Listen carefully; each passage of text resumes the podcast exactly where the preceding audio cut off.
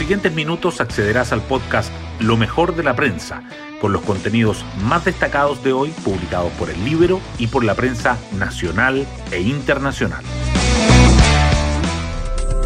Buenos días, soy Magdalena Olea y hoy miércoles 5 de mayo les contamos que 19 explicaciones tuvo que salir a dar ayer Yanna Proboste en su cuenta en Twitter para defenderse de los ataques lanzados en su contra desde sus mismas huestes de oposición.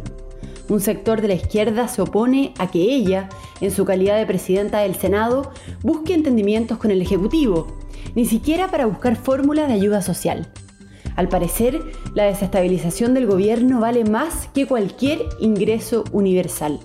Pero por ahora, Proboste sigue adelante y también avanza en el Congreso el proyecto que permitirá entregar un bono de 200 mil pesos a aquellas personas con saldo cero en sus cuentas de ahorro previsional. Las portadas del día. Las primeras páginas de los diarios abren con la pandemia. El Mercurio señala que 4,5 millones de personas han dejado las cuarentenas y nuevos casos marcan la cifra más baja en dos meses. Además, que la Agencia Europea de Medicamentos comienza la revisión de la vacuna china. En tanto, la tercera informa que Salud acredita que el 52% de los vocales de mesa ya cuentan con las dos dosis de las vacunas cuando faltan 10 días para las elecciones. El acuerdo de mínimos comunes también sigue presente.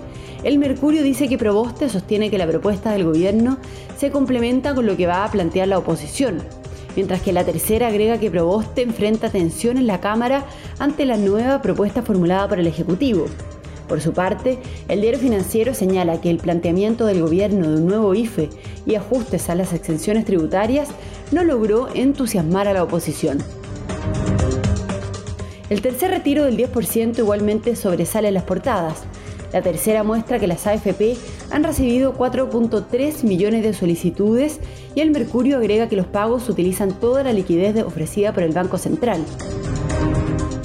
En materia de política internacional, el Mercurio detalla que el PP arrasa en las elecciones de Madrid e Iglesias anuncia que deja la política.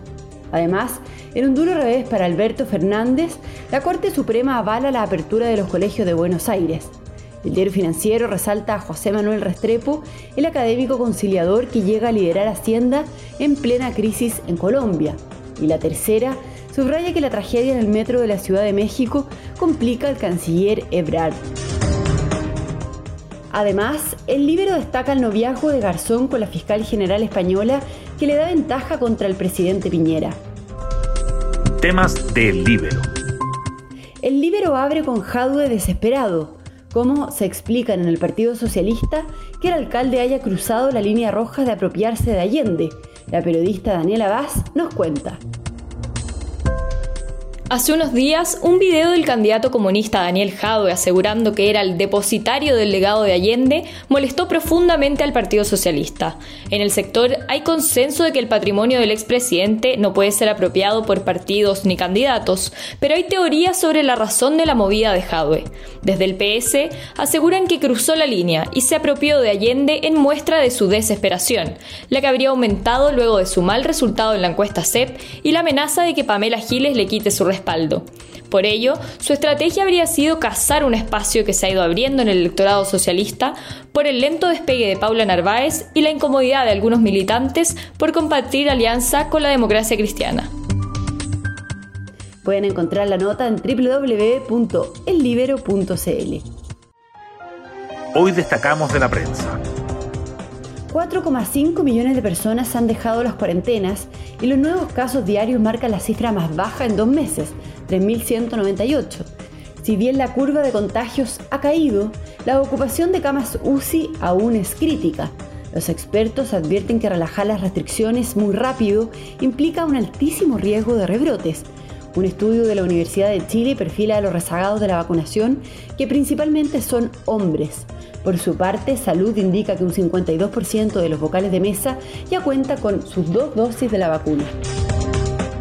La presidenta del Senado, Yana Proboste, sostiene que la propuesta del gobierno se complementa con lo que va a plantear la oposición.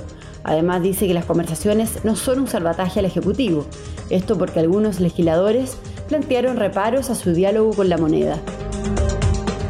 El gobierno plantea ampliar el IFE a 14,5 millones de personas y revisar las exenciones tributarias por 1.020 millones de dólares.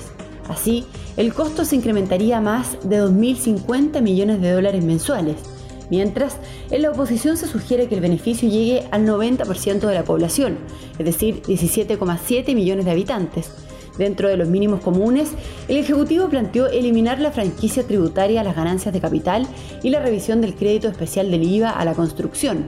También puso sobre la mesa revisar el impuesto al lujo para hacer frente al proyecto que grava los altos patrimonios. Las AFP han recibido más de 4,3 millones de solicitudes del tercer retiro y los primeros pagos utilizan toda la liquidez disponible por el Banco Central.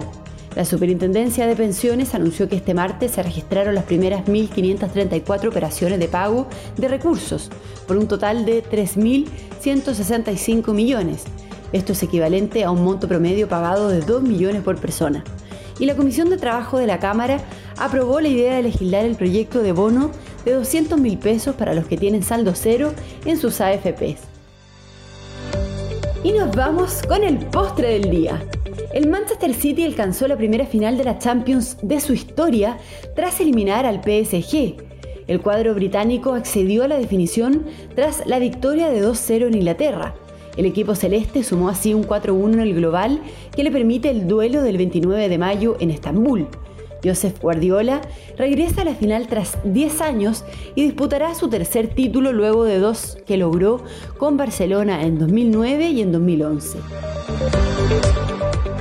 Bueno, yo me despido, espero que tengan un muy buen día miércoles y nos volvemos a encontrar mañana en un nuevo podcast, Lo mejor de la prensa.